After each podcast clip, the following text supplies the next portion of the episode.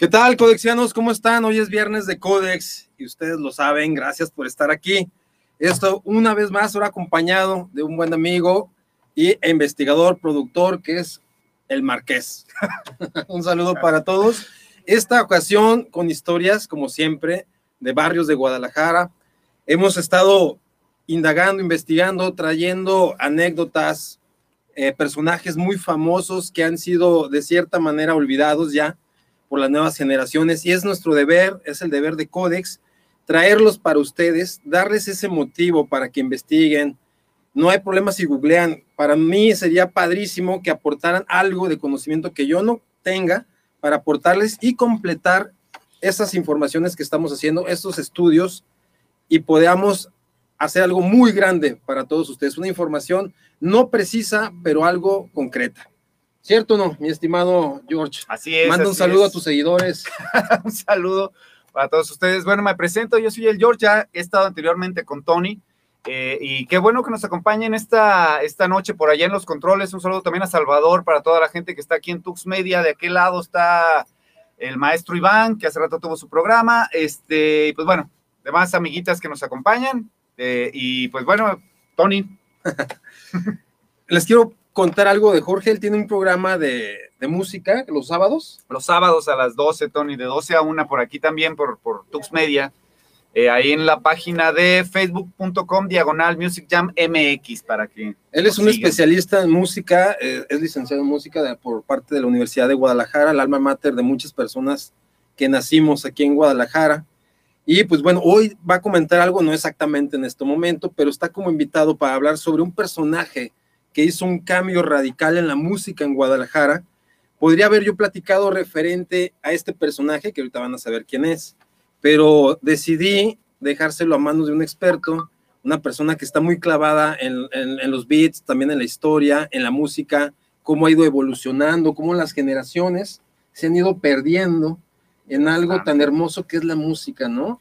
De hecho, sí, fíjate que últimamente me, me, he dado cuenta que pues la música se ha vuelto bastante desechable no, como veníamos comentando hace rato en el auto, no sé si se debe a que hay tanta y tanta y tanta música que producen cada mes, salen 30 mil o 40 mil canciones nuevas, que no hay tiempo o no hay, pues sí, no hay mucho tiempo de escucharla. Antes a mí se me hacía bonito, como comentábamos en algún momento, sentarte y comprar un disco, ponerlo, escucharlo todo de pepa, hacer tus, tus selecciones, las favoritas y después Dale otra cepillada, como digo yo. Fíjate que antes de mandar ya a la, a la intro y todo lo, ya sabes, ¿no?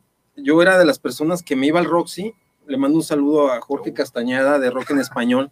El él, se iba al Chopo, no sé, una vez al mes y se traía acetatos, discos, tapes, cassettes. Sí, sí, sí. Y yo llegaba y le decía, ¿qué onda? Yo era el gurú de la música, ¿no? ¿Qué trajiste?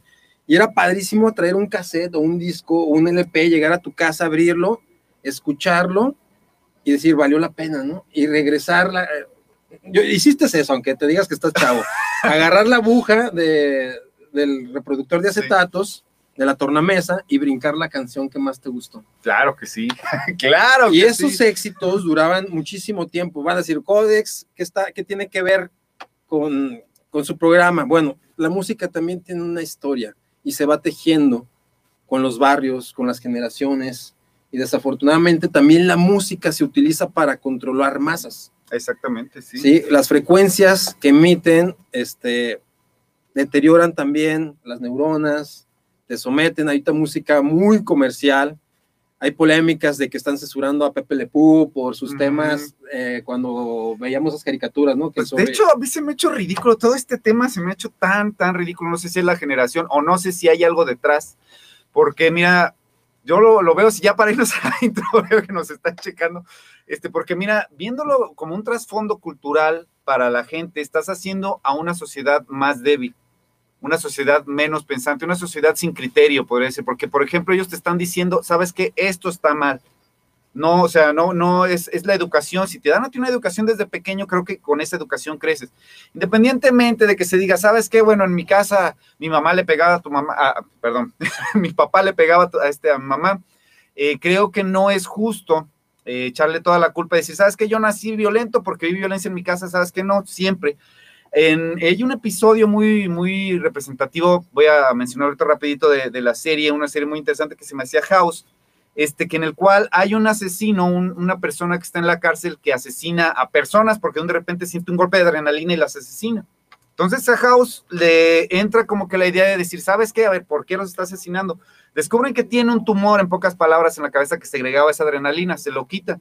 Y al momento de que dice, no, es que no fue culpa de él, y dice, no, ¿sabes qué? O sea, sí, no fue culpa de él, pero sin embargo, o sea, no puede sacar a todo el montón de asesinos que están en la, la cárcel porque él tenía un tumor, que era lo que decían, es que todos pueden tener lo mismo, sí, pero hay gente que podemos tener el mismo hipotálamo, el mismo ese, ese, ese, ese instinto y no ser asesinos. Entonces, ahorita lo que yo veo con todo esto es que la misma gente, al momento de decir, ¿sabes qué? Pepe Lepú está hostigando a una, a una señorita, a una damita, pues la mera verdad era, era un tono, ¿cómo decirlo? del cortejo francés, ¿no? O sea, era como una parodia del cortejo francés. Sí, exactamente. O sea, y, te digo, por eso te digo que se me hace como que hay un trasfondo, no es algo tan, ¿cómo decirlo? Sencillo, o sea, no es algo de que nada más, ay, hay que quitarlo porque. Porque la música, en este caso, el, chafatón, por no dar, dar el nombre bien, exactamente. hostiga, incita al acoso sexual, ¿no? Hombre-mujer.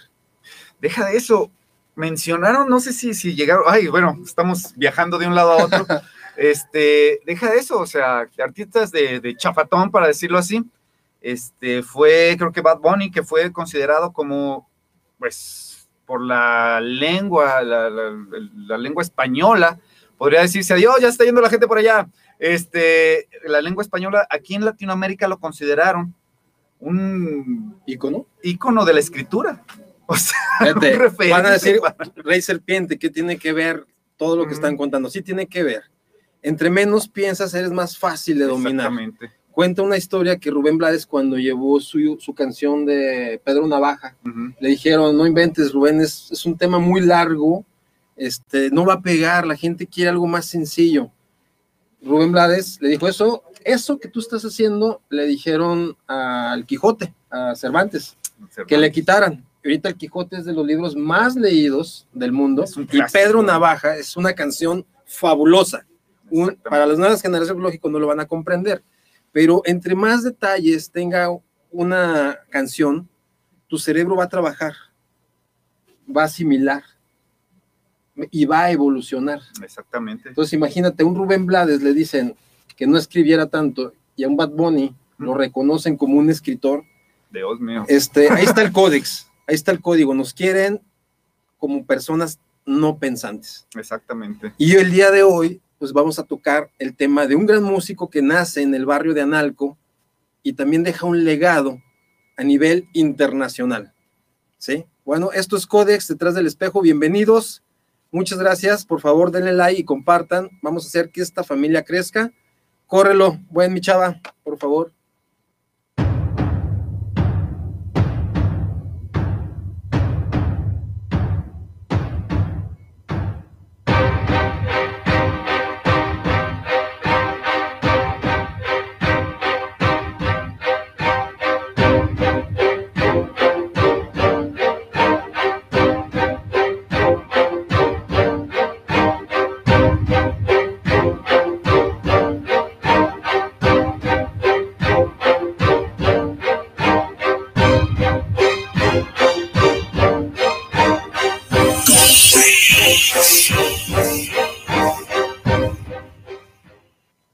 Bueno, pues ya estamos de regreso. Muchas gracias a la gente que está entrando en este momento. Es un día especial porque vamos a hablar del barrio de Analco.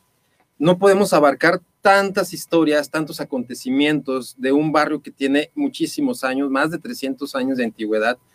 Dense una idea. El, mercado más grande de América Latina, o me puedo atrever a decir que de toda América, incluso hasta del mundo, que es el Baratillo, e inició en el barrio de Analco en 1903 se ponía en el patio de San Sebastián, en lo que venía siendo el atrio, o en lo que en un momento fue el panteón. Y fue creciendo tanto ese tianguis que se tuvo que mudar a lo que eran las orillas, la 38, creo que es donde Sí, donde era, en ese entonces La- eran las orillas. las orillas, ahorita es un mercado que puedes durar horas caminando y no lo terminas. O sea, es gigantesco, es inmenso y pues tiene mucha historia. Aquí comenzó la historia del baratillo en el barrio de Analco. Como les comento, podríamos durar programa tras programa hablando solamente de un barrio. Hoy traemos pequeñas historias. Desafortunadamente el turismo se ha perdido en estos barrios viejos. En ocasiones porque creemos que son violentos, nos llegan las noticias malas y decidimos apartarnos de estos barrios y buscar nuevas plazas comerciales para disfrutar y vernos más huecos. No les estoy diciendo que no vayan a las plazas a consumir, pero sí conozcan su ciudad, dense un tiempo, salgan, admiren la belleza de estos templos. No porque vean la arquitectura de un centro religioso significa que ustedes tienen que pertenecer. Hay mucha historia. Antes de hacer este, estos programas, estas investigaciones, pues nos damos una vuelta nosotros para ir conociendo, para irnos empapando de todas las cosas. Y créeme que mucho, mucho, mucho que admirar en este bello barrio. Fíjate que hay un, cerca de este, de- de- del templo que estamos viendo aquí atrás de nosotros, que es San Sebastián, San Sebastián Mártir, a una calle está el templo de San José. Sí, sí, sí. Y llegó ese tema religioso, llegó a dividirse entre este, este pueblito bonito, que todavía hace 70 años se consideraba un pueblo, y había riñas hasta en las órdenes religiosas. Ahora, eso, eso sí no me lo sabía, Tony. Es- es curioso, ahorita tú pasas, eh, puedes caminar una calle y, dejas el barrio viejo de Analco, que es de San Sebastián, caminas al barrio de San José, y hay esa división. Se puede ver más viejo, lógico, el barrio de, de San Sebastián que el de San José. Las casas cambian y nada más es una calle. Es muy curioso este tema. Eh, La gente que pasa por ahí, pues no lo conoce, no conoce que hubo divisiones religiosas, o sea, feligreses de San José, feligreses de San Sebastián.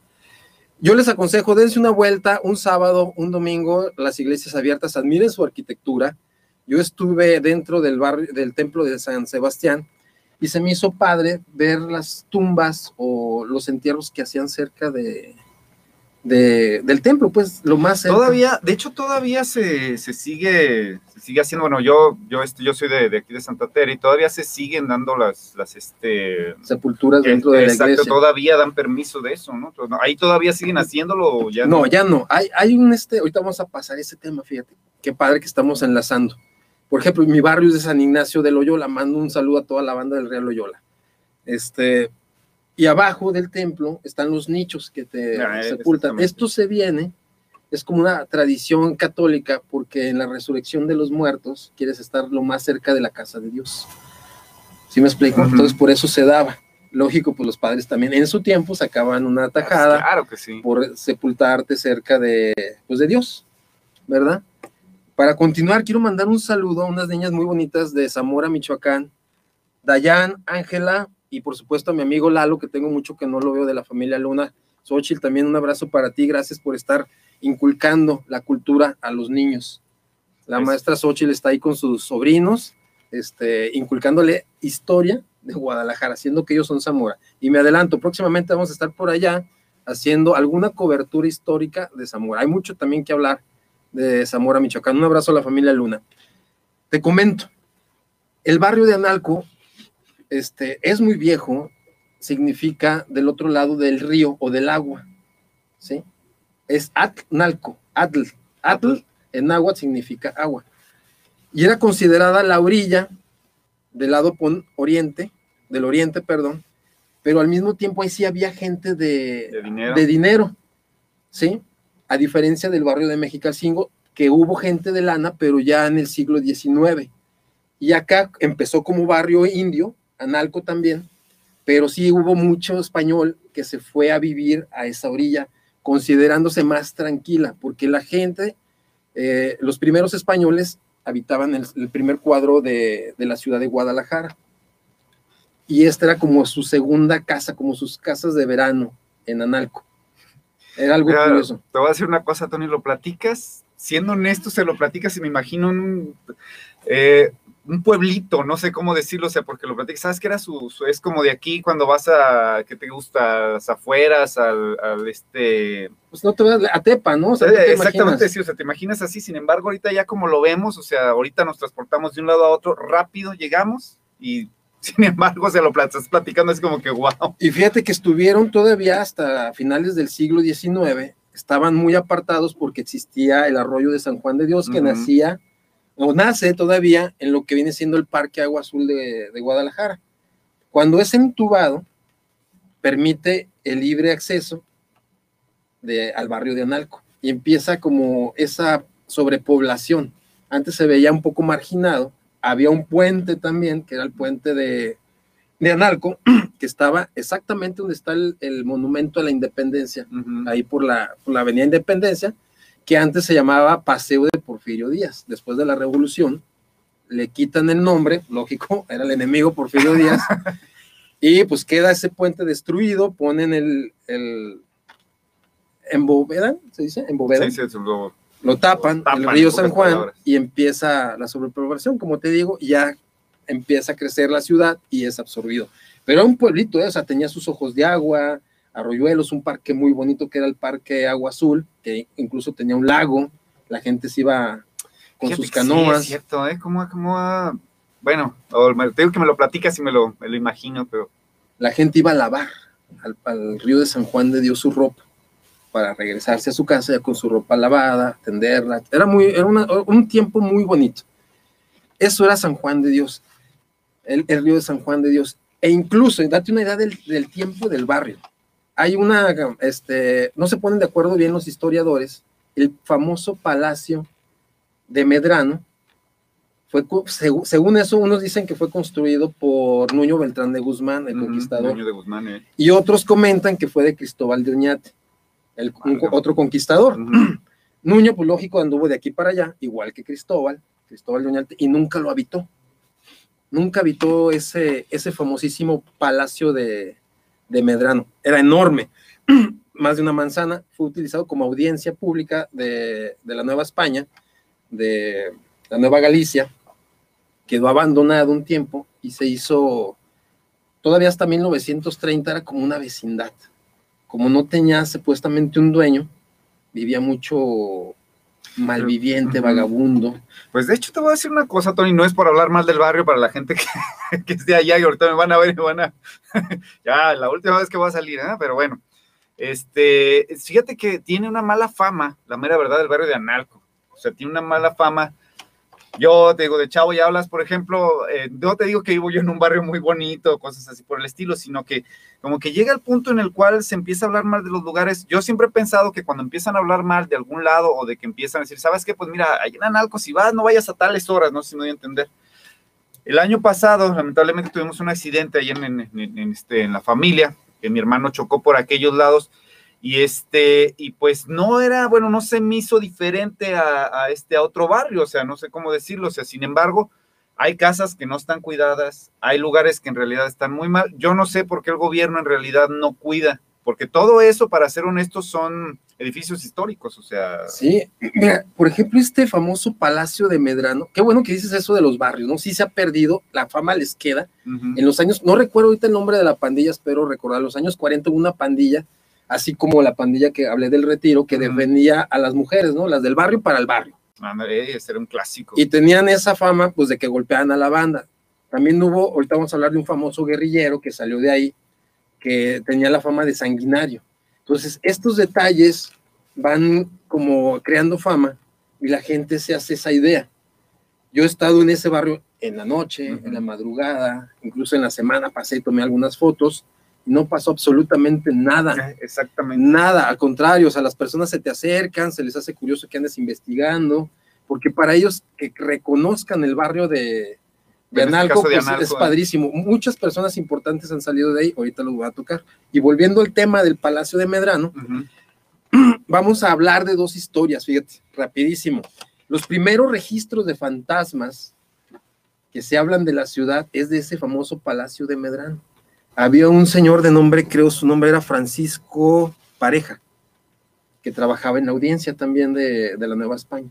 Y tenía una niña muy guapa, de nombre Ana y tenía un hijo de nombre Diego, que los metían mucho a la religión y todo ese rollo, ¿no? Anita había estado en un colegio para ser monja y su papá, don Francisco, decidió sacarla, retirarla de sus votos para casarla con un acaudalado y que su fortuna creciera.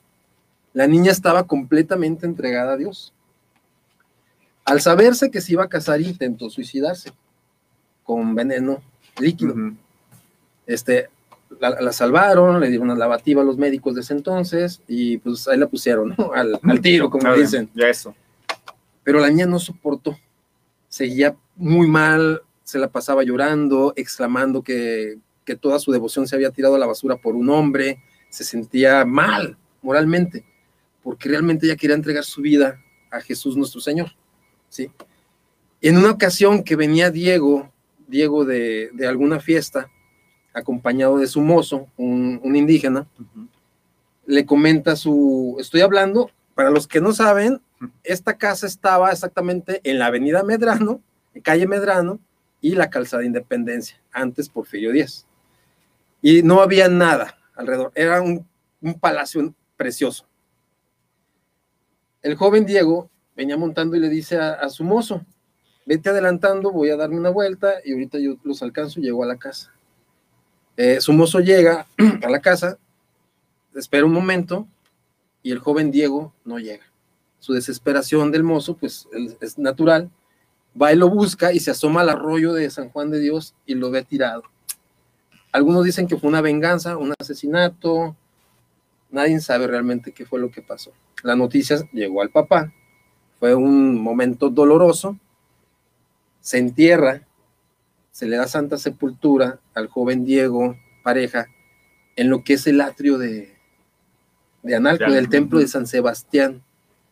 Ahí es sepultado un tiempo nada más, porque Anita, aprovechando el dolor que sentían los padres con la pérdida del hijo, se quita la vida ahorcándose en el palacio. Y este palacio, en vez de llamarse el Palacio de Medrano o de la Audiencia, pasa a ser el palacio de la horcada.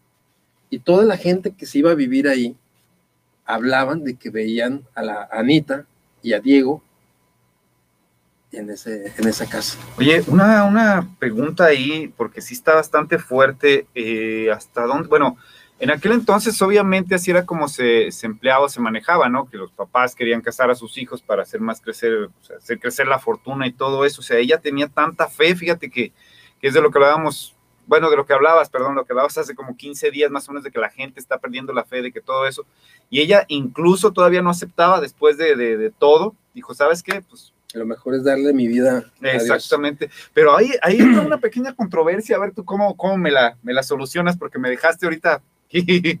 este, que eso no es pecado, Tony al momento de que te suicidas. O sea, es que está bien, está bien delicado ese tema. Bueno, si lo ves como en, tema religioso, sí, para ellos es pecado quitarse la, vida y estás condenado a estar en el purgatorio. Exactamente. Que ya no existe el purgatorio, el Papa no lo quitó hace poco. Entonces, controversias, ¿no? Pero, no es una controversia, ¿no? Para una dama que era virgen, perder su virginidad era algo terrible.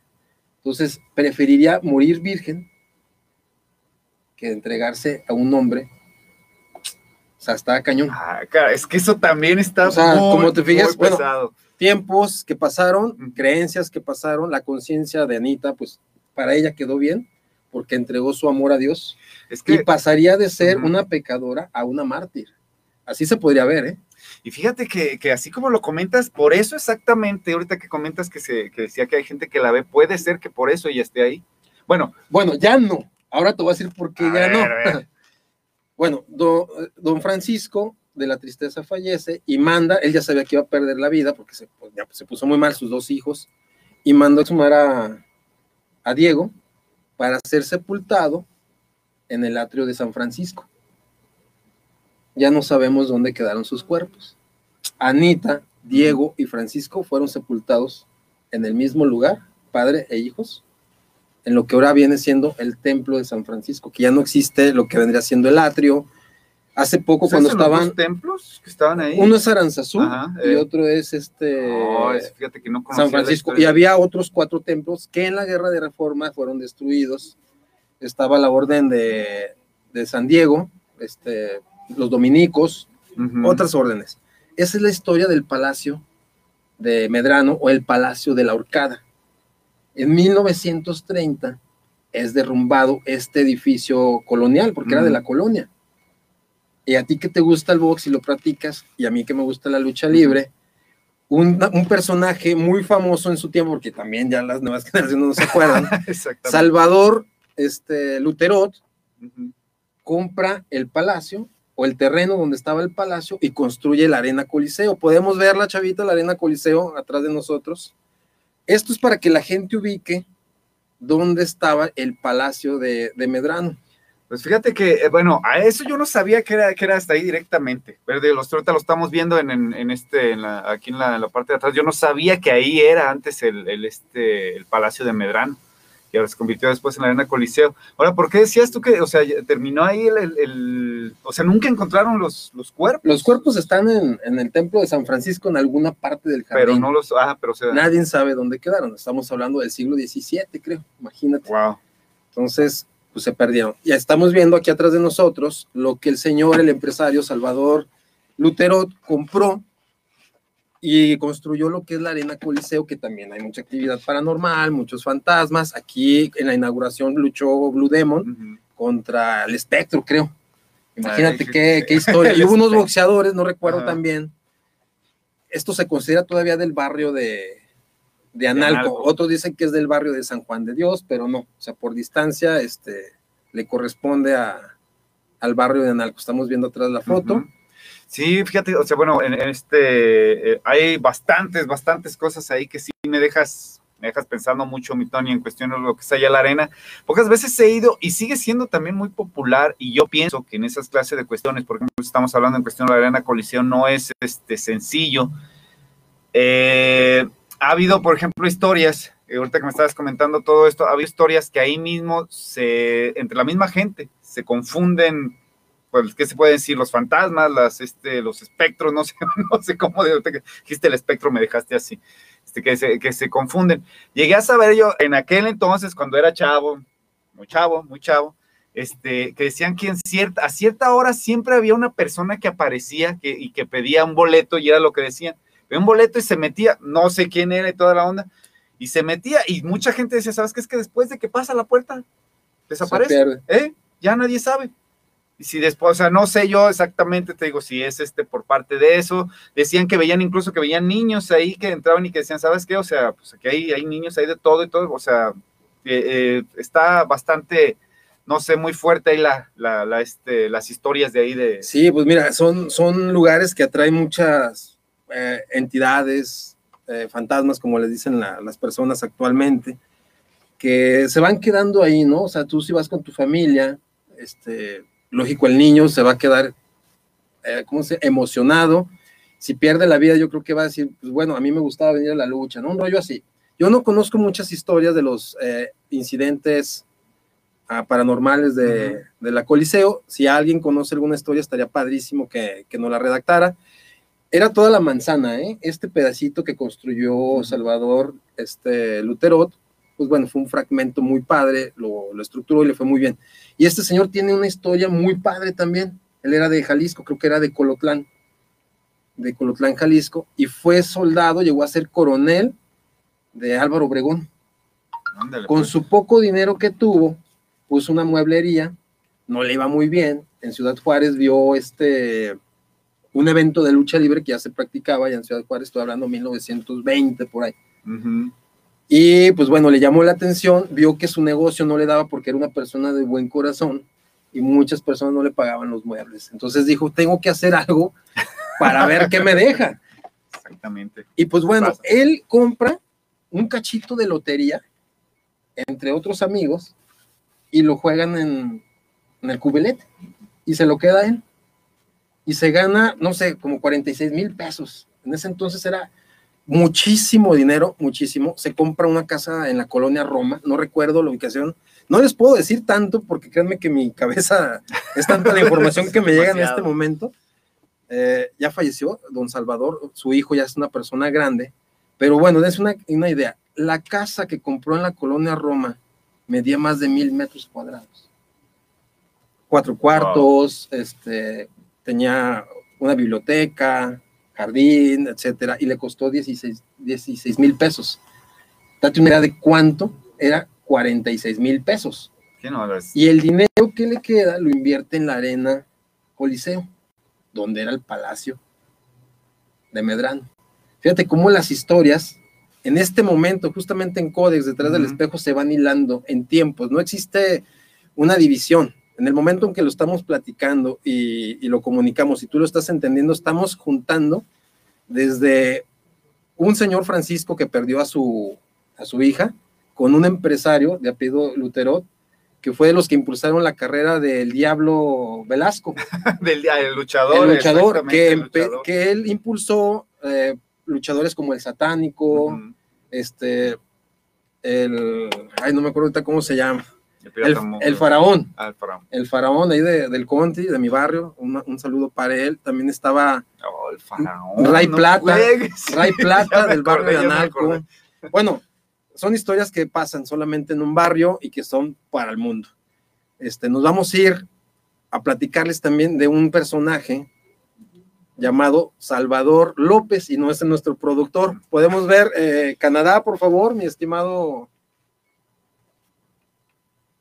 Esta es la fábrica de Canadá, la segunda fábrica, porque la primera era un tallercito pequeño de, Don Chava López, que estaba sobre la de la calle de, donde estaba el Yembe, Pedro Loza. Pedro Loza. Pedro Loza. Ahorita venden tacos ahí del pastor, de ahí de una, del nombre del estado de, de un municipio de Michoacán por no darles el gol.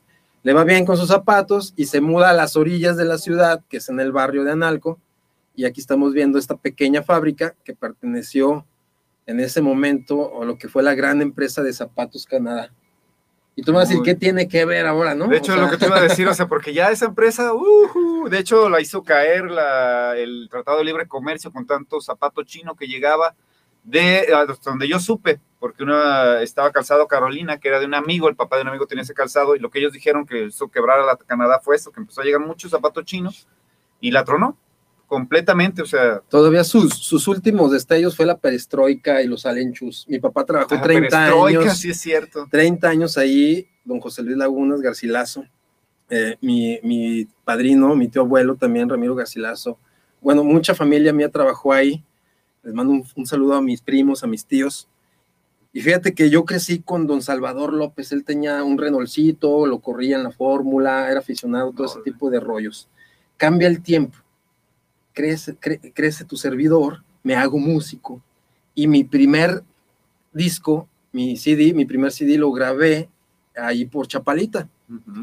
Recuerdo que estaba mi grupo, Santa Misa, y había unos muebles en el estudio muy antiguos curiosos, ¿no? Así padrísimos, no sé, del siglo XIX, un rollo así.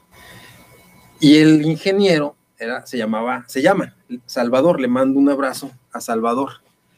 Puros chavas hoy. Puros ¿eh? chavas. Y pues bueno, uno chavo, así como estoy ahorita moviéndome de un lugar para otro, agarrábamos, nos movíamos muy inquietos y le digo al, ingeniero de sonido que nos estaba grabando, oye, qué padres tus muebles. me dice, sí, eran de mi abuelo. No manches, están bien chingones, ¿no? Se aguantan. Y la casa era una residencia setentera, ¿sabes? Del barrio de Chapalita. Y me dice, aquí vivió él un tiempo. Tu abuelo, ¿y quién es tu abuelo? Salvador López. Órale, el de Canadá, sí. Es mi, mi abuelo. ¿Qué tal? Y a veces escucha que anda por aquí. Y yo, no inventes. mi papá trabajó con él y con su hija. Y empezó una plática súper padre contándome bueno, a lo mejor estoy balconeando a la familia de, Don Salvador, pero esta casa realmente se sentía esa vibra de Don Chava. Y yo que viví muy de cerca con esa familia, pues para mí era padrísimo que estuvieran mencionando que el fantasma de Don Salvador López Chávez. Una, vibra chida, ¿no? O sea, sí, sí, sí. Y con la familia, o sea, convivía el señor con su nieto. Este Salvador López, Salvador López Jr., pues bueno, gran ingeniero, ha grabado grupos de talla internacional como Velanova. para que te des una idea. No. O sea, demos con Richie, Richie Estariola, bajista de Velanova, de La Dosis, mando un saludo a, Sara Valenzuela si nos está viendo, o espero que algún día nos vea. Pero bueno. voy a hacer comentarios al respecto. Pero bueno, esta es la historia de Canadá. Y también es un edificio que está abandonado y que tiene mucha actividad paranormal por los cientos de trabajadores que, que, pues, que estaban trabajando día a día y que ahorita pues están en el completo abandono en el barrio de Analco. ¿Cómo ves? ¿Interesante? Pues, pues de hecho, te, o sea, como te digo, a mí se me hace raro cómo se van hilando las cosas. A veces te digo, estás platicando una cosa y terminas en otra, pero todo va como que haciendo como que parte de un, un engranaje, ¿no? Como yo lo, bueno, a veces cuando me platicas, ¿sabes qué? El programa que sigue va a ser de esto, esto, esto. La mera verdad me dejas así como, ¿qué? ¿Cómo? Esto no cabe aquí. No, sí cabe, no cabe. No, está bien. Vamos a hacerlo. Bueno, fíjense bien. Lo que dice Jorge es cierto. Uno pasa por esta avenida que, que es Revolución, y al ver las casas abandonadas, no sabemos quién vivió ahí, qué pasó. E inclusive esas casas se pueden enlazar con nuestra historia o con nuestros parientes. En este caso estoy hablando de Canadá, que mi padre, mi señor padre, que me educó y forjó como un hombre que soy, eso espero, de buen futuro, este, está enlazada a mi historia, ¿no? Y puede, puedes pasar tú y sin saber que tienes una persona, un compañero tuyo de trabajo, está muy apegado a una construcción en abandono increíble, ¿no? Y le pasa a todos, ¿eh? No importa el estado, no importa el pueblo, no importa la ciudad. Esto es el códex oculto, el código oculto que está en cada monumento. Ahora nos vamos a ir, este, bueno, aquí estamos viendo fotos, sí, ponlas, ponlas, ponlas, para que la gente vea atrás de nosotros, pues bueno, el Fighty Fight, ahí la Santa Sangre. Santa suerte. Santa suerte. Santa suerte. Número que, que, hablamos de él en algún episodio, ahí lo pueden buscar también en nuestro canal de YouTube y de Facebook. ¿Alguna otra foto de Canadá? Por ahí había otra. Fue un imperio gigantesco y después se cambian a R. Michel. Ahorita hay una tienda también de talla internacional de, de Don Sam, este, que cuentan los que comen ahí en un restaurante. Eh, podría dar el nombre. Yo he platicado con ellos por la nostalgia que, que yo viví con, con mi padre. Me voy a comer a ese restaurante a veces y los meseros me dicen, oh, Tony, sí, aquí este, se oyen personas que están como trabajando, tacones. Y ya no existe Canadá, o sea, fue derrumbado para hacer ese pequeño restaurante y, un, una tienda de autoservicio por paquetes. sí, de paquetería. Está increíble ah, todo lo que pasa. Ahora nos vamos a ir al especial o a lo que preparó Jorge, que ahora él me va a platicar de un famoso artista, escritor, músico, compositor del barrio de Analco. Pues fíjate que, que sí, mi Tony. Vamos, ahorita vas a explicar cómo vamos a, pegar todo, ¿no? Porque sí, esto sí ya se me hace como que qué boles, qué onda. Este, pues sí, estamos hablando de lo que es el, mira, esta banda se divide, ¿no? E, esta banda mm, se conocía, bueno, a él lo conocían como Toncho Pilato, sin embargo, hasta donde yo estuve investigando, eh, no era en sí, este, eh, lo tomaron como un nombre ya de una banda. Y vamos a hablar de lo, bueno, del señor, lo que es este eh, Toncho Pilatos, Alfonso, Alfonso Guerra, creo que se este, apellidaba así Alfonso Guerra, quien había tenido antes una banda que se había llamado La Noche, la cual esta banda eh, se escuchaba bastante bien y se desintegraron por azares del destino, lo que es esta banda llamada La Noche, así se llamaba este grupo, y fue de los primeros que hasta donde llegué yo a saber y a escuchar su música, eh, hace rato estábamos escuchando música de ellos también en el carro, este, eh, puedo decirlo que eh, fueron de los iniciadores del rock mexicano, de cantar el rock en español, así.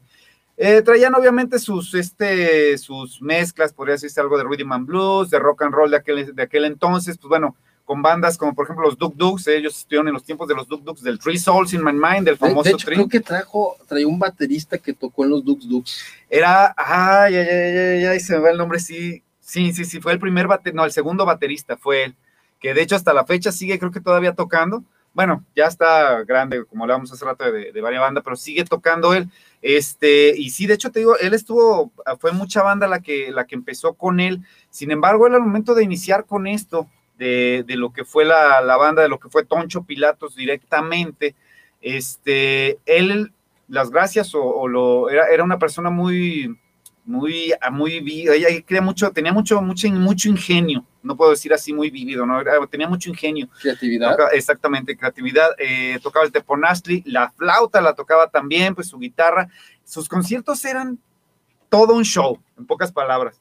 De hecho, puedo decir casi aventurarme que eran podría decirse los Pink Floyds de, esa época, podría aventurarme, porque vi algunos videos, algunas fotos que pusieron y sí me llegaron a sorprender, para ser honesto, porque bueno, ves lo que es el Festival de Avándaro, ves muchos, mucho de, todo ese rollo, sin embargo, me he dado cuenta que la música de Guadalajara ha influenciado a gran parte de la República Mexicana. ¿Por qué? Porque, este, por ejemplo, ellos comenzaron como una banda de rock and roll y empezaron a meter lo que fue la fusión. Se le conocía, si escuchas bien la música de ellos, tiene, ¿cómo se puede decir? Ese saborcito a mariachi, ese, ese balsecito mezclado junto con este, con música prehispánica, que a mí la mera verdad, o sea, tenía una, un tema que se, que este, que se llamó, ay, hace rato que estaba comentando. Gente que, llegó, se le llegó a decir que era un rock autóctono, porque metían teponastli, como tú lo mentas, que es un instrumento de, un carrizo. Eh, Exactamente. un bambú con dos orificios, es un instrumento prehispánico tocaba las baracas, este, el maestro Toncho, para mí era un maestro, eh, la flauta transversal, la de pan, eh, bueno, grandísimo, sí es cierto, se le llegó a comparar con, como un Pink Floyd, porque él exploraba otros ritmos. estamos hablando de 1969 cuando le da la inquietud a Alfonso Guerrero. Alfonso Guerrero, Alfonso Guerrero le, da, le da esa inquietud de meter otros tintes musicales a, a, sus a sus creaciones. Fíjense bien, se le apodaba Toncho Pilatos, y ahí viene ese, ese, ese apelativo. Bueno, ahorita vamos a ver su nombre, ahorita me lo explicas. Pero de ahí viene que en Guadalajara a las personas que escuchaban su música daban la expresión andas bien toncho, porque la música te hacía viajar no era porque anduvieras moneando. después, ¿cómo está la deformación? Después se le adjudicó ¿eh? a, las personas que emanaban, este, inhalaban. Inhalaban lo que era pegamento, y pegamento. ¿eh? Y era curioso porque eran las drogas de los años 70, 60, 70. ¿Sí? Aparte del LSD, la marihuana, pues que nunca ha dejado de, faltar. Eh, entonces, cuando escuchabas tú un concierto de, de Los Toncho, Pilatos, la banda, pues era sacar el gallo, la marihuana, la ganja, cannabis, la macoña, todos los miles de nombre, la cachimba. La cachimba. Entonces se, rolaba, ¿no? Y pues decían, andas bien toncho. Y ahorita en algunos barrios todavía se no manches, ando bien toncho. Pero era gracias a la música que generaba Alfonso. Porque era Alfonso, era, de hecho, hay dos, dos, este, dos versiones creo que hay tres, con la que me comentaste tú hay tres, porque fíjate que, en, el, en el este, en algún momento hubo un, niño que lo conocía como Poncho, que le decía Poncho, Poncho, creo que era, él iba mucho a sus ensayos, este, este niño, bueno, según que investigaba mucho sus ensayos, él este, pasaba y les gustaba la música que hacían y todo. No sé si se ponían tonchos ahí ellos, que yo creo que sí, echaban su gallito de vez en cuando, ¿no? Para ambientarse pero el niño este, no, le no, le decía, no le decía poncho, era una deformación, el niño no le, estaba muy chico y en vez de decirle poncho le decía toncho. Y toncho, ¿cómo estás, toncho, toncho, toncho? Así, bueno, como puedo decirlo de mi sobrinita que, que este, que no me dice Jorge, me, dice de otra manera, muy peculiar, qué raro, pero bueno, este, y entonces eso fue una deformación de ahí. También el hecho de, este, de, de decirle, pues ahora sí que toncho, eh, fue también el, este, el, que así le decían a los gatos, que de hecho, así como tú lo comentabas, mi Tony, eso sí me dejó de hacer cuando lo platicaste, estuvo buenísimo. Si había leído eso, pero en realidad, fíjate que eso del bofe. Ahorita les cuento esa pequeña anécdota. Pero sí, este, sí, el, al momento de que, de que a, a la banda se le puso Toncho Pilatos por exactamente porque así le decía el niño a Poncho y más que nada fue una banda, así fue, se le bautizó a la banda, no, se, no fue directamente a él de decirle Toncho, bueno, él era el, mero mero, y la palabra Pilatos, bueno, será, era por parte de, este, de la connotación religiosa que esto trae en relación a Poncio Pilatos. exactamente. Entonces, ¿por qué? Porque estaba, ¿cómo decirlo? Ay, ya, ya, ya, se me está escapando la, la, este, la historia de, Pilatos, este, que al momento de que él se lava las manos, porque lleva todo como que estaba muy hilado, al momento de que él se lava las manos, creo que Poncho en eh, Toncho Pilatos en algún momento, en algún concierto, eso lo leí, él se, este, se llegaba a hacer un performance en la cual se lavaba las manos y eso fue antes de armar esta banda, fue en la banda que se llamaba La Noche. Entonces, al momento de que él hizo eso, se le empezó a quedar y se le empezó a quedar hasta que de repente, pues bueno, le empezaron a decir Toncho Pilatos, no Alfonso Guerrero. O sea, es, es, bueno, son las dos versiones que yo sé, que por eso así. Bueno, la que yo te digo más bien cómo bautizaban a las personas que se drogaban, pero fue, ya existía el toncho, o sea, toncho Pilatos, eso es a lo que me refiero. Y se cuenta también de un gatito, ¿no? Que, tenía un gatito y tonchi, tonchi, por ahí. Tonchi, exactamente, era el tonchi. De hecho, fíjate que mucha gente todavía le sigue diciendo así a su gato. Aquí no son los michis como en Argentina, aquí son los tonchis. Tonchi, tonchi, exactamente. Bueno, este es un maestro, grabó un disco, dos discos, tres discos, y uno de ellos bajo un sello fue la Polygram, la Polygram quien lo produjo. Fue, sacó, eh, fue una serie de discos que estaba sacando la Polygram, que era de rock and roll, del rock, eh, eh, bueno, una serie de rock que sacó la Polygram en su momento, que estuvo, de hecho ese disco, fíjate que estuvo a la par de bandas como Black Sabbath en su momento, Led Zeppelin, o sea, estuvo de este Con los grandes, con los grandes, estuvo un compositor, un músico tapatío, estuvo con los grandes en un disco que se vendía a nivel mundial. Esa, ese, ese era lo interesante. Aparte de eso, lo que fue Toncho Pilatos fue la única banda, y de México, que es lo que se puede decir así, la cual se lanzó un disco, su primer disco lo lanzaron simultáneamente en toda la República, la Polygram. Al momento de escucharlos, este, la Polygram dijo, ¿sabes qué? A ver, tráetelos para acá y vamos a ver qué más tienen de música. Ellos sacaron la canción que se llama, es una de 20 minutos, ay, se me escapa. La última danza. La última danza, exactamente.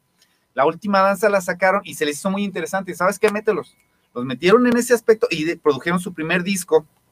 Al momento de producir su primer disco, dijeron, ¿sabes qué? Los vamos a lanzar, pero a nivel nacional. ¿Sabes qué? Mañana, por ejemplo, dijeron, mañana vamos a lanzar todo el disco, va a salir a la venta. Y les fue muy bien con las ventas del disco. O sea, y de ahí, Toncho Pilatos fue que saltó a la fama, que de hecho Toncho Pilatos después de eso se empezó a vender en Europa, en Alemania, en todos lados, que hasta la fecha se sigue vendiendo. Se sigue, exactamente. es solamente para gente con mucha aceptación y apertura musical, porque mete tintes yaceros, rhythm and blues, uh, soul. Soul, lo que fue soul, y te digo, la, onda prehispánica, todo. La onda prehispánica, grabó un disco con el Mariachi Barcas de Tecatitlán, de Tecalitlán. Fue, este, era increíble escuchar su música, es para sentarse y ver esa variedad que nuestro cerebro, nuestras neuronas estén trabajando, descifrando esos compases, esas armonías, esas frecuencias que Alfonso construía para la poca gente, porque era en el underground, ¿eh? porque también existía música popular en ese entonces. Eh, siempre se ha distinguido que la gente rockera o las que les gusta una música distinta tienen un poco de ah, un desarrollo intelectual más amplio, más culto. No estoy diciendo que la música popular no lo sea, pero es un poco más limitada. Por eso Alfonso marca esa diferencia. Las nuevas generaciones, si lo escucharan en este momento, dirían, ¿qué es esto? Esto no es digerible, no puedo perrear, no puedo moverme. no puedo perrear. Pero tu cerebro está trabajando, man. ¿Sí? Uh, your brain is working. Exacto. Fíjate que esa, es una de las, de las cosas que a mí me frustran en ciertos momentos a la hora de, escuchar música. Yo, por ejemplo, tengo, estuve escuchando mucho lo que fue a Toncho Pilatos y puedo decir que era como te decía yo, se me hace que inician ellos una, y, ya ha habido, y de hecho no ha habido otra banda, traté de, de, de, de, ¿cómo, de, ¿cómo decirlo? Por ejemplo, escuchas al personal, digamos, de aquí de Guadalajara, marcó muchos grupos, por ejemplo, salió Café Tacuba, Maldita Vecindad, o sea, que traían ya... Rococó, inclusive. Eh, que traían ya esa mezcla, pero ninguna banda siguió la senda que había dejado Toncho Pilatos. Y, puedo decirlo porque, por ejemplo, él estaba experimentando. Escuchas al Tri y la mera verdad, el Tri es el típico rock and roll, este, como digo yo, primera, segunda y reversa. Primera, segunda y reversa, o sea, estás, estás, estás como blues. Un saludo al maestro Alex Lora, que también nos ve.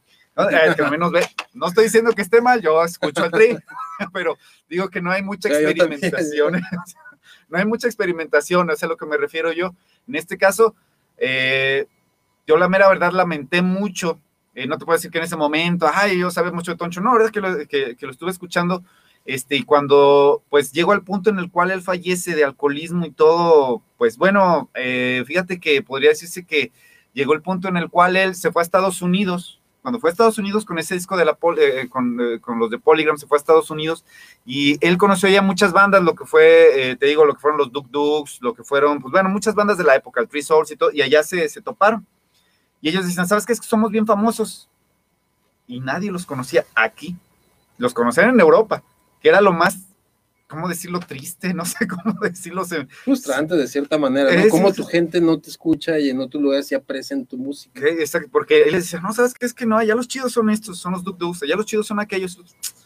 No, pero es que nosotros somos bien famosos, que se está vendiendo nuestro disco acá y que se vendió a nivel nacional y todo. eso, no, pues no sabemos quién eres. Tú, que comentas que no hubo una, una, algunas bandas que siguieran sus caminos. Yo te pregunto, ¿hay alguna banda que se parezca a Pink Floyd? Fíjate que... No. No. No lo hay. ¿Sabes por qué? Por la complejidad de su música. Es lo mismo con, con Alfonso. Su música era tan compleja, tan precisa, tan distinta, que era difícil que alguien la asimilara e imitara. Esto era Toncho Pilatos. Podemos poner su casa, mi estimado. Hoy estuve ahí en el barrio de Analco, ya fue modificada. En esta casa que está atrás, no voy a decir exactamente cuál, vivió el gran maestro Alfonso. Mandamos un abrazo a su familia, a los integrantes de esta banda que marcó en los años 70 el inicio de la psicodelia musical, ranchera, autóctona o como lo quieran llamar. Fue un gran maestro y solamente los músicos con talento y apreciación pueden distinguirlo y comprenderlo. Por favor, les pido, se avienten allí una buscadita a YouTube, conozcan al maestro, que no pase al olvido porque también el maestro Toncho, Alfonso, nos va a enlazar a otras dos pequeñas historias. Por cierto, él escribió una canción al barrio de Analco, y así se llama Analco. Por favor, búsquenla. Su letra es muy bonita, eh, algo sentimental. Él amaba este barrio. Y también le escribió una canción a un amigo de él, que ahorita ya vamos a profundizar, porque el tiempo se está pasando rapidísimo. ¿eh? La gente dice, Tony, ya nomás te queda poco tiempo. Bueno. Te faltan los saludos. El Toncho, el Toncho se ve con un amigo de nombre Tomás Lizárraga, alias el Tom de Analco, un famoso guerrillero del barrio de Analco. Nació en Sinaloa, pero se viene a radicar de chavo a lo que es el, barrio de Analco. Puedes poner su foto, por favor, mi estimado, de el mural del, del Tom de Analco. Y eran cuadernos, uno guerrillero y el otro músico y él lo apoyó. Se dice por ahí que este, no, mucho, él estaba en la, en la guerrilla de la 23 de septiembre, en la Liga Comunista 23 de septiembre, también estuvo en las filas de la FER, Federación de Estudiantes Revolucionarios, Frente, Frente Estudiantil Revolucionario, y era conocido por su forma agresiva de reaccionar. Dos polos opuestos, el Tom de Analco y Toncho Pilatos. Puedes imaginártelos compartiendo un buen gallo en, el kiosquito de la plaza de San Sebastián, compartiendo ideas. Toncho le graba una canción que se llama Tommy Lee, porque él se llamaba Tomás Lizárraga. Tommy Lee. Qué padre, ¿no? y la pueden buscar, ¿eh? La letra está media confusa, también pueden encontrarla en Google para que comprendan lo que está cantando Toncho, pero él lo apoya y algunos dicen que su primer disco o sus primeros demos eran financiados por el Tom lo que causaba cierto desconcierto, a mí no me consta, esto me lo contó alguna persona muy allegada a los, a los sobrevivientes de las guerrillas de los años 70 y fue cuestionado, Tom, de que qué onda, ¿no? O sea, no, pues es mi brother, ¿no? Un rollo así. Por ahí viene la vaina. Yo no, no la confirmo, es una especulación que se dio. Lo cierto es que eran amigos dos pueblos opuestos. Date una idea del valor que tenía el Tom de Analco. En cierta ocasión, el líder de la Liga Comunista 23 de septiembre, alias el Sebas, le dice, Tom, te vas a ir al sur a dirigir el movimiento armado en contra del gobierno. Y el Tom le dice, pues, ¿y, qué armas me voy a llevar? Esas que están ahí, eran armas viejas, revólveres, super, ya, ¿no hay armas largas? No. ¿Eso me voy a llevar? Sí. Y se sale. Esto fue cerca de ese barrio, porque se va a la Plaza de la Bandera, que había como un asentamiento militar, y somete o elimina a dos militares y les quita sus rifles. Y llega y le dice, aquí están, ya tenemos armas. Imagínate la bravura de este personaje guerrillero. Y también era el encargado de eliminar a los traidores de la liga. era el justiciero, porque había gente que flaqueaba, o sea, le daba miedo y chivateaba al, al gobierno, ¿no? Aquí están estos cuates de la guerrilla, entonces, Tom, imagínate. Famosísimo, el guerrillero murió en circunstancias desconocidas, alguien lo balació por la espalda en un enfrentamiento, algún resentimiento porque era el justiciador, el justiciero, perdón, de la Liga Comunista 23 de septiembre. Estamos viendo un mural en su memoria aquí en el barrio. Si alguien puede aportar más información de este caballero, de este guerrillero, pues se los agradecemos. Pueden escribir al... al en el Face estamos también ahí en el Face para que dejen sus comentarios, también lo estamos esperando. Y recuerden que el programa se va a retransmitir el martes, ¿eh? Sin falta, sin falta. ¿Qué te parece si vemos saludos ya para casi despedirnos? Vamos a ver saludos porque sí, el tiempo se nos, se nos está yendo. Y tenemos a Flor Hernández. Wow, buenas noches, Tony. Saludos, George. Eh, un saludo. Mi barrio de infancia. Ah, ok, está bien. Flor, Flor Hernández, un abrazo para ti, codexiana de corazón. Gracias por estarnos viendo. Saludos, Tony. Excelente programa. Tony Stark, ¿qué tal, eh? Un abrazo, amigo. De los, Avengers también tenemos aquí. Eh, hola, buenas noches. Éxito. Sigan con más programas interesantes. Alessandra Ramírez. Ale, un abrazo también para ti. Gracias por estarnos viendo. Y tenemos a saludos Tony, Gustavo Rodríguez. Oh, el buen Gus, como siempre, otro codexiano. Gracias Gus, un abrazo para tu familia también. Tenemos también a Bad Bunny, es un instrumento del sistema. Por ahí es, ah, este es Pedrito. Pedrito. Pedro, un abrazo, gracias. Y sí, es un instrumento de hecho, del sistema. De hecho, sí, yo estoy de acuerdo con eso. Saludos, Rey Serpiente. Se está tratando de imponer un pensamiento único. Eh, Bruno Bonsco. Otro el codexiano mayor. Un abrazo para ti, Bruno. Gracias por estarnos viendo. cierto, también eso. Yo también pienso. tenemos que hablar de ese tema también. Saludos desde Monterrey, Tony Yami Ramírez. Oh, Yami, preciosa. Un abrazo. Gracias por estarnos viendo. Un saludo a Monterrey. Estaremos por allá también algún momento transmitiendo. Lidia Ramírez, saludos Tony, buenos temas. Lidia, beso y abrazo para ti, gracias por estarnos viendo. Codexiana también. Y Cristi Aviña Ramírez, buenas noches, Tony, saludos. Cristi, abrazote, abrazote para ti. Y también tenemos a Brenda García, saludos desde San Isidro, Toño. Mi hermoso Cueneo, mi hermoso San Isidro, un abrazo para mis primos de allá, les mando un beso también a tus niños, a tus niñas, perdón, los quiero mucho. Felicitaciones al programa, qué grandes investigaciones, Tony, muy interesantes historias de esta gran ciudad. José Luis Sagún Mora. Oh, fíjate que es una persona que me, me surte libros, es increíble esta persona, me pasa algunos comentarios de historias de Guadalajara que yo desconozco. Le mando un fuerte abrazo también a Luis. Gracias Luis por estar al, pendiente. Mm, Mis abuelitos me platicaban que pasaban por fuera de la coliseo y siempre veían a un señor elegante tipo Catrín que se metía a la arena, pero desaparecía cuando entraba y rondaba la calle Aldama y Analcos, siempre después de las 11 pm se aparecía Jacobo Ramos. Oh, buen, dato, Jacobo. Te digo que sí, ¿eh? hay, hay historias que te digo, bueno, me contaban alguna, como esa es parecida a la que te digo que me Eso está muy padre, lo, bueno que queda grabado ahí para... Sí, es que es lo que... Eh, tenemos también a interesantes temas, siguiéndolos como cada viernes, Antonio Bernache. Oh, Bernache, gracias amigo, un abrazo para, para ti. Ok, ¿Cómo te dice tu sobrina? ok, ok, ok. Me dice tío nada más. Jacobo Ramos. Me dicen el ecoloco, pues. oh, se cayó el marqués.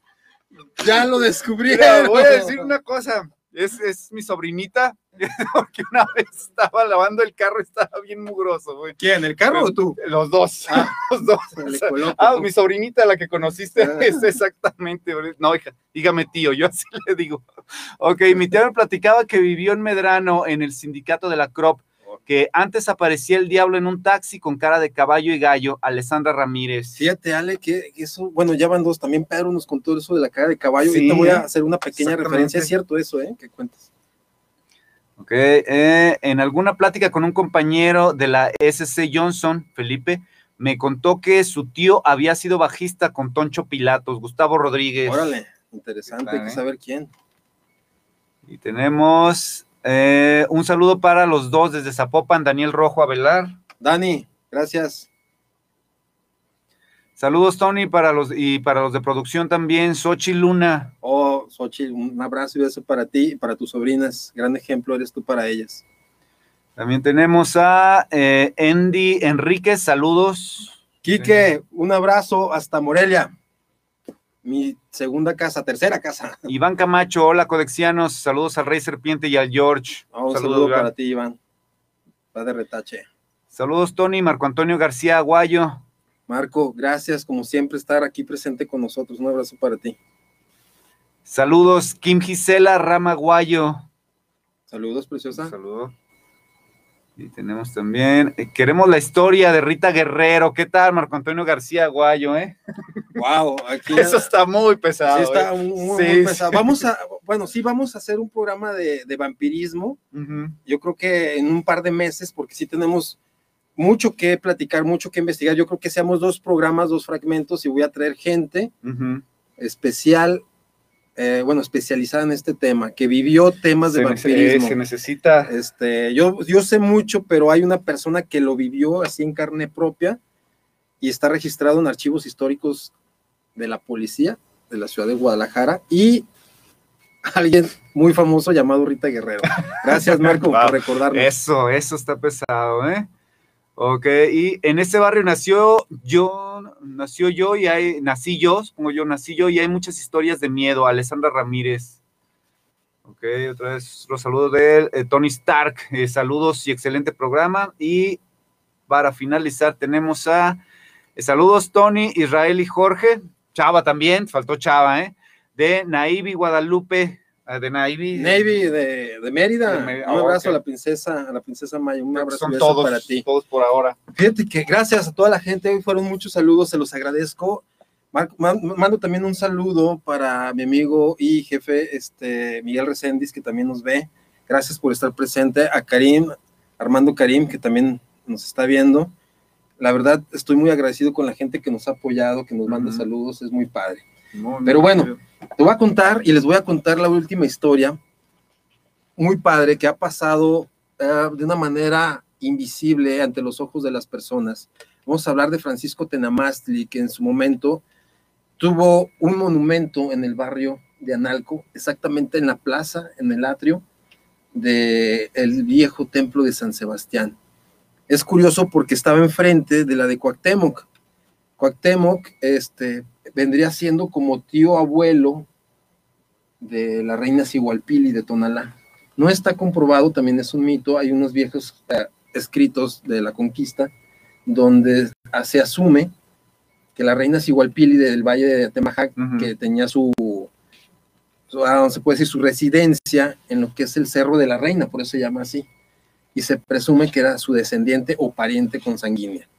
Ya no está aquí, lo acaban de mover, este monumento de Francisco Tenamastri.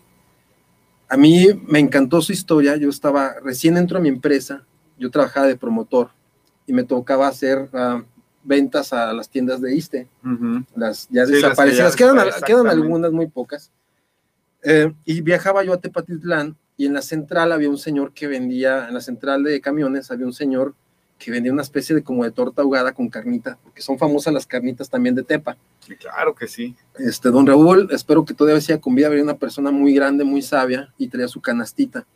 Cuando yo esperaba mi camión de regreso después de trabajar de Tepa para Guadalajara, pues platicaba con el señor y me vendía ciertos libros antiguos que él tenía y que su conocimiento le había obtenido gracias a la lectura de su pueblo. Y bueno, se comentaba que cuando, bueno, él comentaba que cuando era niño, su papá y su abuelo le comentaban que Francisco Tenamastli era un guerrero cascán mm. de Nochistlán. Él fue el señor Tlatuani o hijo del Tlatuani de Nochistlán. Después de la conquista, eh, los pocos cascanes, este, los tecos, no recuerdo todas las clases indígenas en este momento, pero eran varios, se veían humillados ante los conquistadores, violaban a las mujeres, golpeaban a los niños, les quitaban sus tierras. Y hubo un consejo para decidir qué se iba a hacer para contrarrestar las acciones españolas los conquistadores. En vez de estar este, militares, había sacerdotes, o chamanes, o brujos, como quieran decirlo. Y fue un ritual muy padre con tambores, una fogata, este, algunas plantas alucinógenas. Y en sus oraciones pedían que un guerrero guiara a sus militares o a sus soldados. Se dice que se abrió el cielo en la noche y bajó el alma de un guerrero de nombre Aguano, que era conocido en los altos de Jalisco, frontera con lo que era el, el valle de, de Nochistlán. Bueno, se les conocía también como los chichimecas, ¿sí? Todos estaban de cierta... Los chichimecas eran los que vivían a las orillas de los aztecas, eran Sí, como sí, los del barrio, los cholos, un rollo así. Eso, los, chichimecas era como esa ah, seudónimo, un rollo así. Pero eran conocidos por muy aguerridos, por guerreros feroces, para mí incluso más que los aztecas, ¿eh? para mí. Y pues bueno, cuando baja esa, ese espíritu, se le mete al guerrero, que es Francisco Tenamastri. Cuenta este señor que vendía estas famosas tortas de carne, que Francisco Tenamastri no era muy alto, pero al momento de ser invadido por un espíritu de guerrero, creció y se vio todavía muy fortalecido. Y decidieron que él guiara, gracias a los espíritus, la batalla en contra de los españoles. Increíble, ¿no? Eso Estamos hablando de una posesión. Ahorita la iglesia lo vería así. Bueno, él dirigió las tropas cascanas, acabaron a muchos españoles, tomaron Nueva Galicia, que ahora es Guadalajara, y se volvieron a replegar a sus tierras. Combatieron con Cristóbal de Oñate, que pidió ayuda a Tonatiuh, no recuerdo ahorita el nombre, se me fue. Los indios lo apodaban Tonatiuh, porque era rubio, y le decían el sol el Padre Sol. Él perdió la vida peleando contra Tenamastli. Este conquistador de apodo Tonatiuh. Si me apoyas con el nombre, chava, en este momento se me bloqueó mi cerebro. No, no creo que no quiere que hable de él. Le decían Tonatiuh. Te va a decir Tonatiuh Bravo Padilla, va a salir. Cristó- Cristóbal de Oñate le pidió ayuda a él por ser el que había sometido a los aztecas. Cuando Ujú. este personaje de la conquista le comenta que había una rebelión chichimeca con un líder cascán, sonrió y dijo, son gatitos, son cualquier, yo los voy a exterminar. Trajeron tlaxcaltecas para pelear en la famosa guerra del Mistón, ofreciéndoles tierra, carne. Y bueno, de ahí nacen los tres, se repueblan los tres barrios, que es Mexicalcingo, Analco y Mezquitán. ¿sí? Este señor Tonatiuh pierde la vida en la batalla del Mixtón porque se suelta el caballo, le quebra las costillas y fallece. Pero bueno, aquí lo curioso es que Tenamastli sí es aprendido por los españoles, por las tropas españolas, y en vez de liquidarlo, deciden llevárselo al Vaticano, o lo que era conocido en ese entonces como el principio del Vaticano, para juzgarlo. Pero este señor que vendía sus tortas me dice, ¿sabes por qué se lo llevaron? Querían hacerle un exorcismo, querían trabajarlo para comprender esa Fuerza. posesión, esa fuerza que le fue dada por un ritual chichimeca. Fíjate, eso está bastante Pedro de Alvarado. Pedro de Ah, Alvarado. Pedro de Alvarado. Gracias, producción, muchas gracias. Sí, te digo, la producción aquí. Fíjate que, déjenles digo algo, ¿eh? Yo todo está en mi cabeza, a veces estos seres me dan sus nombres, a veces se niegan porque, bueno, fue humillado Pedro de Alvarado. Y yo me Hay acuerdo, murales de él, ¿no? sí, bueno, fíjate que la historia es muy mala para mí porque recordamos a los seres que nos oprimieron. Ujú. Ahí está una estación, Cristóbal de Oñate. O sea, recordamos más a Nuño Beltrán de. Guzmán. Y sí, que era. Y ahorita Tenamastli lo quitaron de Analco y lo llevaron atrás de la plaza del, de este, del Teatro de Gollado. A ver si podemos ver la foto por ahí. Así como diciendo, para que se acuerden de Tenamastli, ¿no? Aquí estamos viéndolo, a espaldas de nosotros.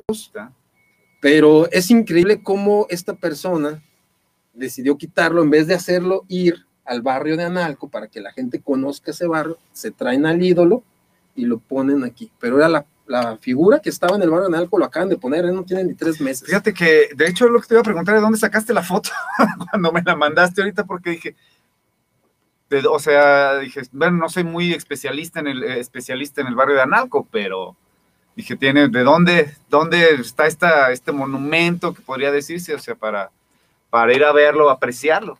Les pido, caballeros codexianos, que indaguen, que busquen la información. Esto es nuestro país, es nuestra cultura. Son pequeñas historias, son nuestras tradiciones que se están perdiendo cada día con las invasiones extranjeras de música, cuentos. Hay vampirismo en Guadalajara, hay vampirismo en México, hay magia en México y nos imponen películas extranjeras para que creamos en cosas que a nosotros no nos conciernen o ni siquiera son nuestras tradiciones. Francisco Tenamastli fue una persona que al parecer fue poseída, al parecer no lo estoy confirmando, eso está en la historia, deberíamos hacer una investigación, viajar a los archivos del Vaticano, investigar y sacar qué pasó realmente, porque nunca regresó, se quedó allá, allá perdió la vida. Ah, es que fíjate, te bueno, haciendo un, un, pequeño paréntesis, porque ya, ya nos pasamos de tiempo, este, fíjate que en esa, en esa clase de cuestiones, en cuestión a posesiones y todo eso, si se lo llevaron, aquí lo, no, no, no lo veo yo tampoco como una posesión, puedo, no estoy excusando que se lo hayan llevado, ¿ok? Pero puedo decirlo, ¿sabes qué? Sí está interesante esto, ¿por qué? Porque él no se dejó atacar a todos, o sea, no atacó a los, a los suyos, no sé si decirlo, o sea, a los indígenas no los atacó, es que vámonos contra ellos, contra los españoles, ellos son el enemigo. Entonces, señal de que él tenía conocimiento, o sea, estaba todavía consciente de lo que estaba haciendo, no sé si me doy a entender. O el ser que, que utilizó su cuerpo era consciente y podía ser dirigido para una acción militar. Sí, eso es, eso es lo interesante. Y, se cuenta pues que Francisco Tenamastri era tan fuerte que golpeaba a un español con su mano, podía romperle el cráneo. Eso se dice, a mí no me crean. Era muy fuerte. Y de hecho no pudieron con él, o sea, entre varios este, tlaxcaltecas, los españoles debían recurrir a la fuerza nativa para contrarrestar otra fuerza nativa. Fíjate qué impresionante, porque ellos no podían. Se cuenta que las mujeres, también de una cachetada, desmayaban a un español, ¿eh? Así de, así de fuertes eran nuestras mujeres. Algunas todavía. son. Y se cuenta que atravesaban al caballo con todo y jinete. ¿eh?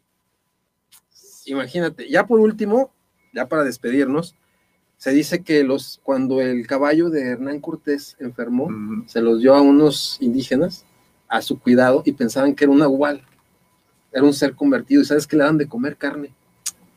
Curioso, ¿no? ¡Wow! No y, manches. y Hernán Cortés, ¿por qué le están dando de comer? Pues es un nahual. No, no es un nahual, ¿qué es eso? Nahual significa proyección en, en, este, en, en agua. Entonces se les hacía curioso. Todo ese misticismo quedó oculto. Y estas pequeñas historias les aconsejo buscar el libro de Francisco Tello, Crónicas de la Nueva Galicia. Ah, se encuentra en lugares muy caros, no hay reediciones nuevas, pero trae historias muy fantásticas. Nos vamos a despedir con un video a cargo de, Jorge el Marqués. Mando un saludo a Norma y a Erika Rueda, que están al pendiente. Me comentaron del Marqués que se está convirtiendo en un personaje, hoy conocido como El Ecoloco 2. Pero bueno. Mi este, sobrinita que me bautiza. Les Saludo para ella, para la chingunga. ya me desquité. Haciendo esta investigación, yo tengo un contacto con una persona, un ser, en, el atrio de Analco. Hay veces que me dicen, Tony, ¿dónde estás? Mis compañeros de trabajo me, pierdo en algún momento, pero es porque tengo alguna conversación con alguna persona que me da una información. De ahí nace esos escritos que te mando, no es porque yo quiera tardarme en enviártelos, porque necesito es, esas pláticas con estos seres. Se ha buscado algo que está oculto en la ciudad de Guadalajara y hay fragmentos en varios lugares. Hay información oculta en varios lugares. Nada más hay que poner atención, escuchar, desconectarnos de este mundo que nos manda a, una, a un estado de vigilia, de cero atención. Si nos conectamos con el ser interior, que llevamos dentro podemos escucharlos. No es espiritismo, no es satanismo. Y, de hecho voy a, hacer, a comentarles esto ya para, para, para, pasar a lo siguiente. No está mal ni ver la televisión, no está mal pasarse al internet. Hay que aprender a ver las cosas, hay que aprender a utilizar el internet. Puedes sacar mucha información de ahí. Sin embargo, si te la pasas pues viendo tonterías, o sea, está, porque de hecho hay muchos libros que han puesto en PDF o copias o todo eso ahí que puedes investigar, pero pues voy a decirlo como en algún momento lo dijo Joaquín Sabina, ¿sabes qué? O sea, hay más gente viendo eh, las, este, la televisión y hay muy poquita gente en las librerías. entonces, y lo ves así, y a veces, pues irónicamente, los libros que se venden son los de amarillismo, no sé cómo decirlo, o sea, los... Hay que depurar lo que estamos leyendo, lo que estamos investigando. Lo que encuentres en internet siempre cuestiónalo y lo mejor de todo que puedes hacer es salir a investigar, date cuenta con tu propia visión e ideas lo que está pasando, lo que está oculto. Pero aquí tenemos otro mensaje, ya háganlo de dos horas. Eh, sus temas eh, siempre son súper interesantes, una hora es muy poquito. Atentamente, Memo Necro, postdata, sigo bloqueado. Es que lo bloquearon por estarnos siguiendo. Memo, un abrazo para ti. El mensaje está en Analco. Este, un saludo a los seguidores de José Benito Labré, un santo que fue vagabundo y hoy es guardián sus discípulos del barrio de Analco. Escuchen esto que sigue. ¿Algún saludo más? Un saludo, un saludo ya. Eh, cada semana quedo con tema para investigar. Norma Rueda Carrillo. Ah, sí nos escuchó. Normita, un abrazo para ti, preciosa. Muchos besos. Por favor, investiguen, ah, busquen información. Muy buenos temas, Tony. Soy Erendi, Erendira. Oh, Erendira, gracias por estar con nosotros. Erendira es el nombre de una princesa purépecha que mataron en Tepic, la quemaron. Fue una guerrera, esta princesa, y también se rebeló contra los españoles. Una mujer que pondría en alto en este momento a todas las feministas. Eh, si hay alguna feminista que esté viendo esto, por favor investiguen la vida de la princesa Erendira Purépecha, grandiosa mujer que perdió la vida en la hoguera en la plaza de Tepic Nayarit. Wow. Bueno, los dejamos con este pequeño video, espero les guste. Si tienen algún comentario respecto a lo que van a escuchar, pues con gusto les podemos contestar, ya sea, ya sea vía Facebook o WhatsApp. Agréguense en el canal de WhatsApp, ahí está en la página de Facebook. Ahí estamos escribiendo diario. Recuerden que se repite el martes. Codexianos, un abrazo para ustedes. Nos vemos el próximo viernes. Muchas gracias. Esto fue Codex, detrás del espejo.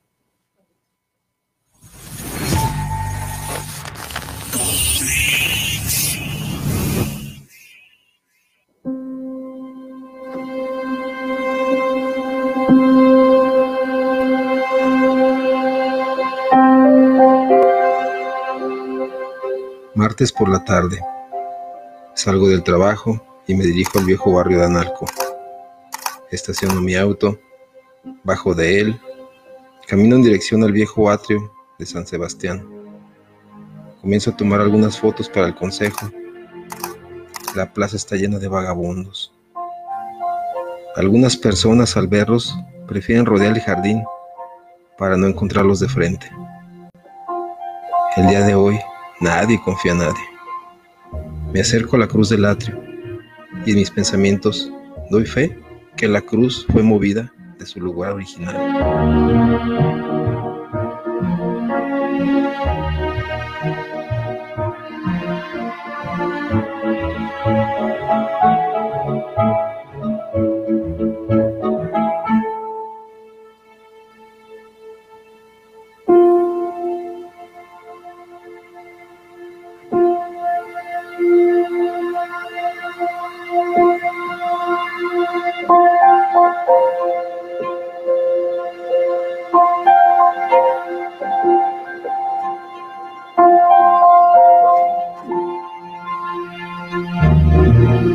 Sorprende la voz de un hombre con acento extranjero. Al parecer es de origen francés. Así es, me comenta. La cruz no está en su lugar exacto, pero tampoco el error es tanto. Mi admiración al darme cuenta que escucha mis pensamientos es notorio. Lo miro de arriba abajo y veo que no es un vagabundo ordinario. Alguna vez mi padre me dijo que el conocimiento se nota no importando la ropa.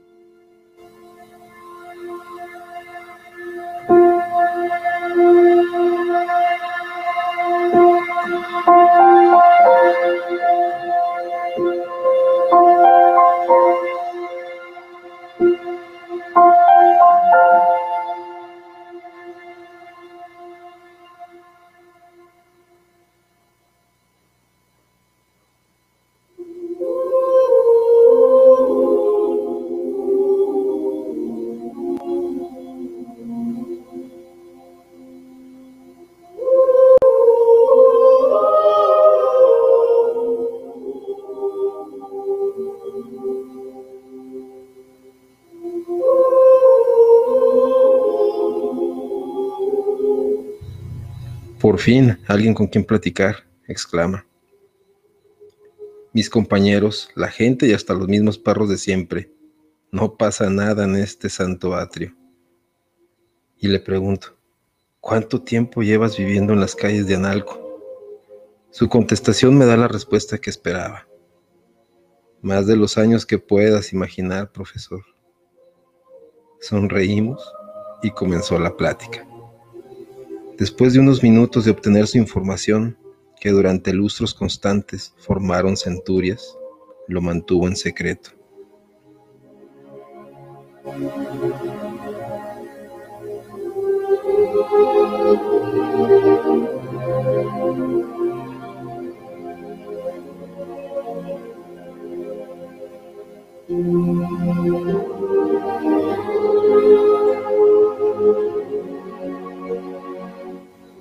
Dirigí de nuevo a mi carro, sorprendido.